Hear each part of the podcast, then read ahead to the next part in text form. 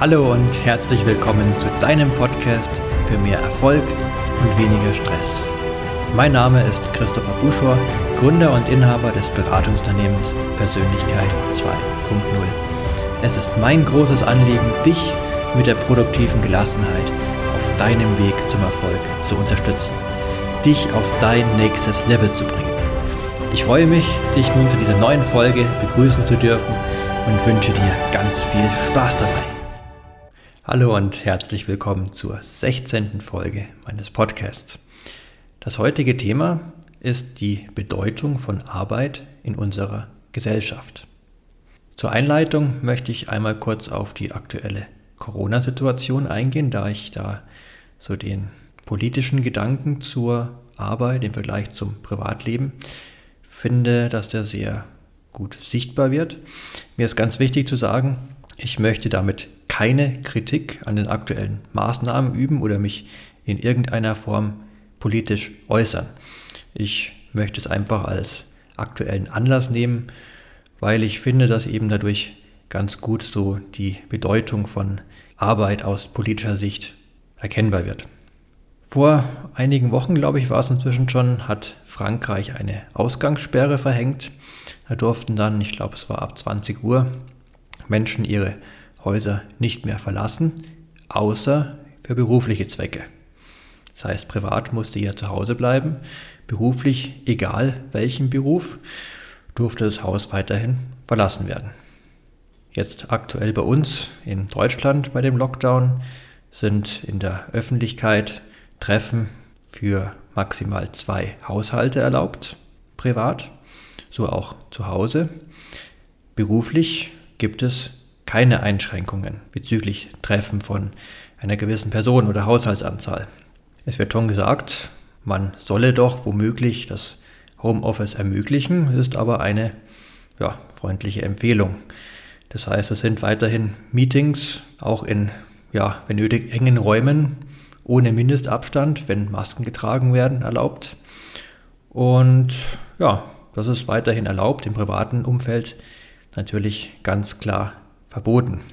Vielleicht auch so ein Beispiel, wie es manche betreffen mag. Hochzeiten, da gelten die Regeln natürlich genauso. Ich weiß nicht, ob es da konkret jetzt gerade irgendwelche Ausnahmen gibt. Ich glaube nicht. Auch beim ersten Lockdown war es ja so, da durften dann, ich glaube, maximal zehn Personen ähm, bei einer Hochzeit dabei sein. Ich weiß nicht genau die Regeln. Es gab da schon eine gewisse Lockerung, aber es war immer noch extrem eingeschränkt. Und wohingegen ja, berufliche Meetings mit ja auch ein paar hundert Leuten in einem Raum weiterhin möglich waren. Unabhängig davon, wie ja, wichtig die Meetings vielleicht gerade sind. Und ja, auch bei Dienstreisen zum Beispiel, jetzt bei Hotels, die ja im Wesentlichen geschlossen haben, allerdings nicht ganz, denn Dienstreisende, die eine Unterkunft brauchen, die dürfen weiterhin in Hotels übernachten privat allerdings nicht. Beim Sport das gleiche, Profisport ist weiterhin erlaubt, Amateursport ist verboten. Ich meine, da ist die Gefahr einer Ansteckung grundsätzlich mal doch sehr ähnlich, würde ich behaupten, bei der gleichen Sportart. Allerdings ist es dann nur den Profisportlern, ich denke, das sind vielleicht definiert darüber, ob diejenigen einen Arbeitsvertrag haben. Die dürfen weiterhin ausüben Amateursportler nicht.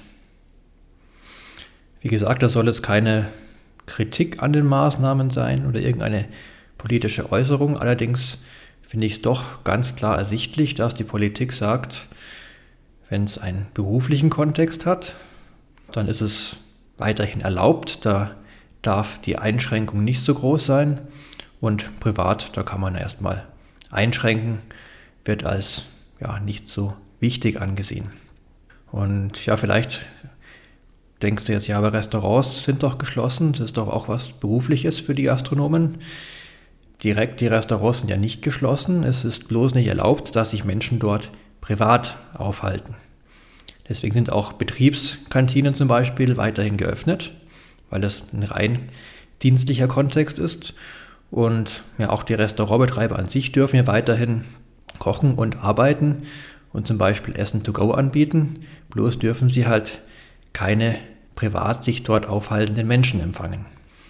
Also wirklich sehr deutlich, dienstlich, unabhängig davon, ob es jetzt systemrelevante Berufe sind. Ich meine, das ist klar, dass es nicht irgendwie Feuerwehr, Polizei, Ärzte, Supermärkte irgendwie da das Personal dann vom Lockdown betroffen ist. Ich meine, das ist oder Kraftwerksbetreiber mit dem Personal.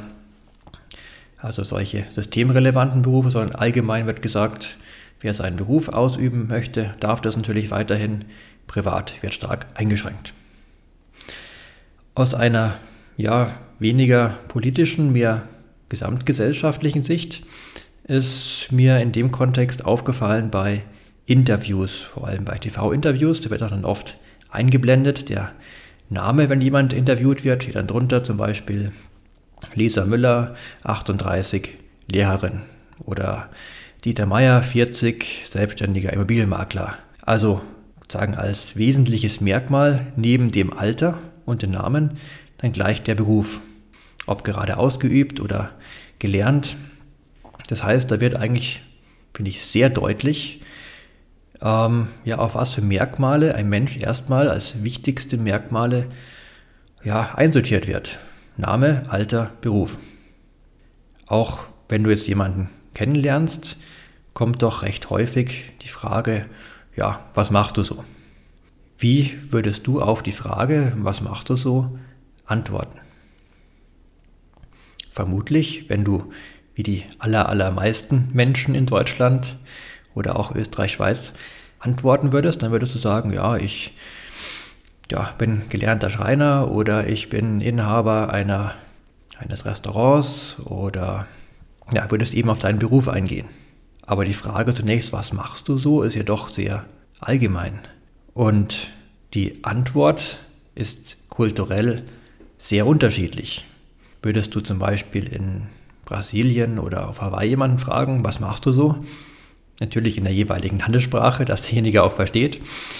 Dann würde er vielleicht antworten, ja, ich bin leidenschaftlicher Surfer, ich trinke gerne guten Kaffee, ich sammle Briefmarken, ich ach, ja, bin gerne im Garten, in der Natur, ich wandere gerne, ich fahre gerne Fahrrad.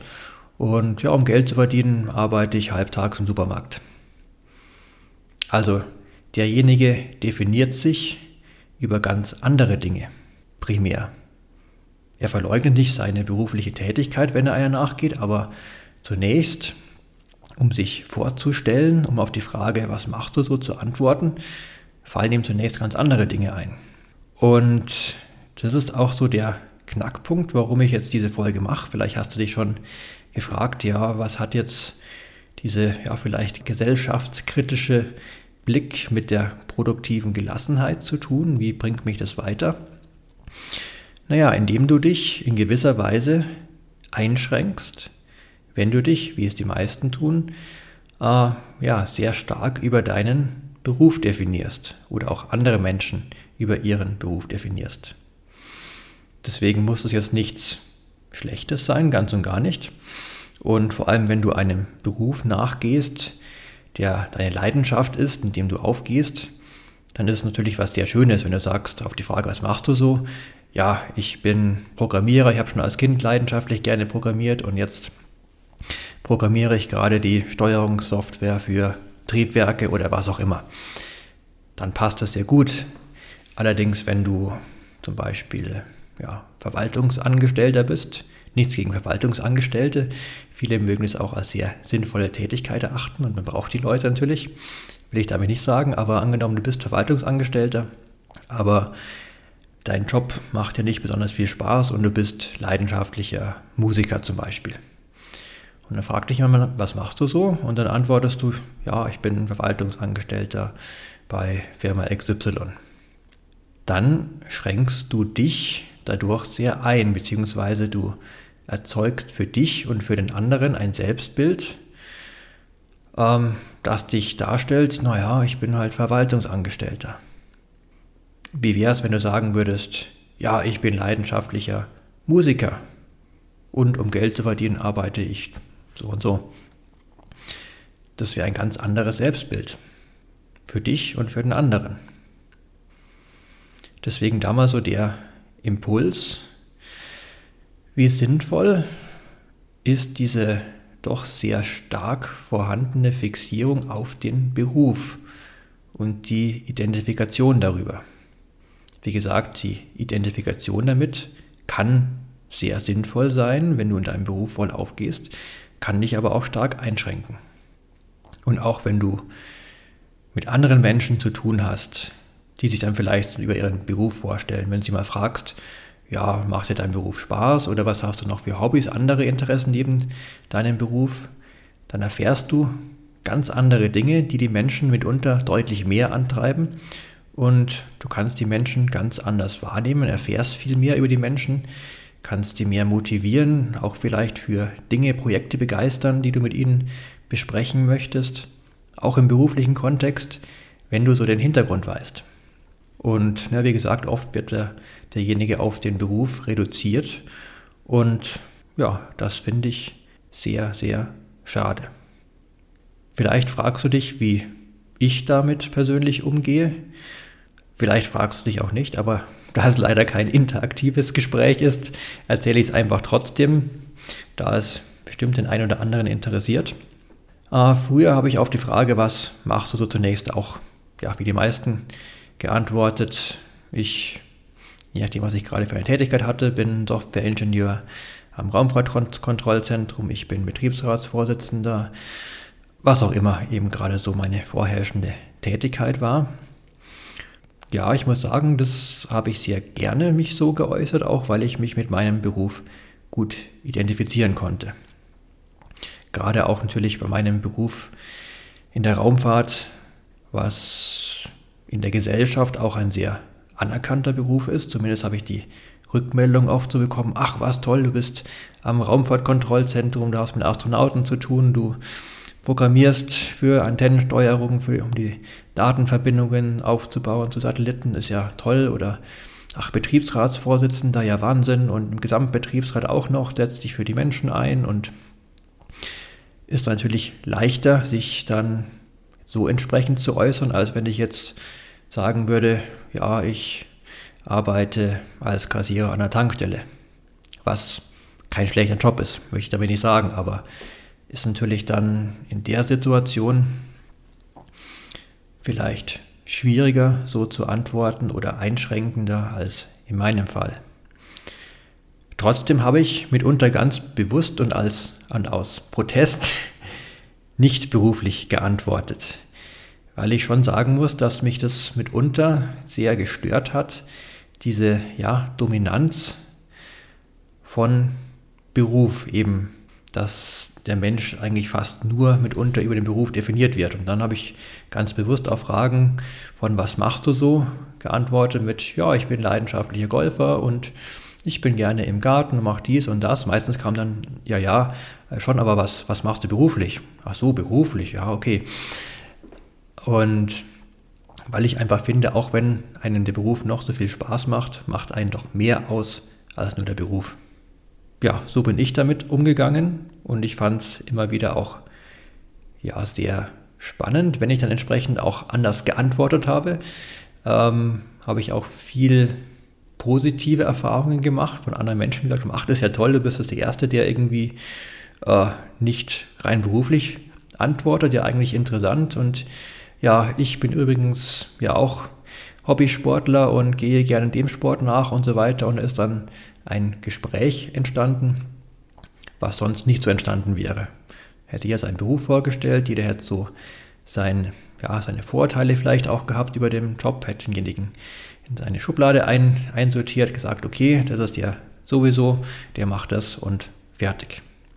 Also habe ich die Erfahrung gemacht, dass es auch, selbst wenn du einen Job hast, den du sehr gerne machst und auch gerne kommunizierst, dass du den Job machst, kann es dir einen ja, guten Mehrwert bringen, auch mal darüber hinaus noch was über dich zu erzählen und dich nicht nur über deinen Beruf zu definieren.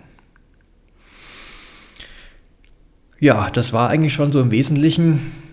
So waren die Impulse, die ich einmal dir mit auf den Weg geben wollte, sich einmal vielleicht dafür zu sensibilisieren, schwieriges Wort, wie ja der Umgang in unserer Gesellschaft, damit meine ich vor allem Deutschland, Österreich, Schweiz, Europa, hm, in vielen Ländern auch, in manchen, gerade so in den südlichen Ländern auch wieder weniger. Und wie gesagt, zum Beispiel in Brasilien oder auf Hawaii, ganz anderer Umgang damit. Und ja, da merkt man schon, dass es einfach was Kulturelles ist und meiner Ansicht nach wäre es jetzt fatal zu sagen, naja, aber wir sind irgendwie so die vielleicht die überlegene Gesellschaft, wir arbeiten halt hart und Beruf ist wichtig und da irgendwelche Leute auf Hawaii, die irgendwie den ganzen Tag gefühlt nur surfen gehen und so nebenher ein bisschen arbeiten, das ist doch ja, nichts, nichts Sinnvolles.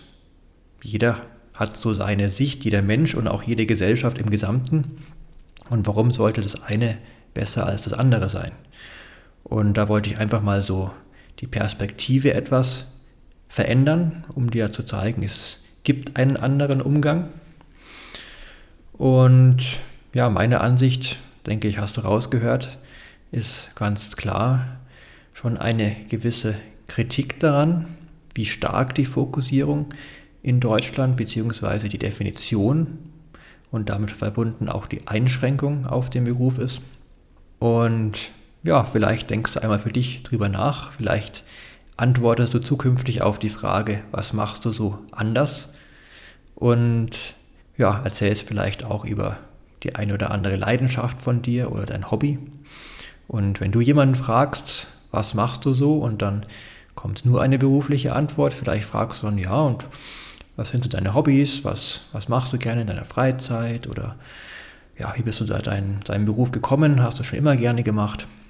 Ja, so wird auch die Beziehung zu Menschen deutlich intensiver und gerade auch Vorurteile und dieses ja in eine Schublade schieben bei Menschen, die einen gewissen Beruf nachgehen, wird dadurch etwas weniger.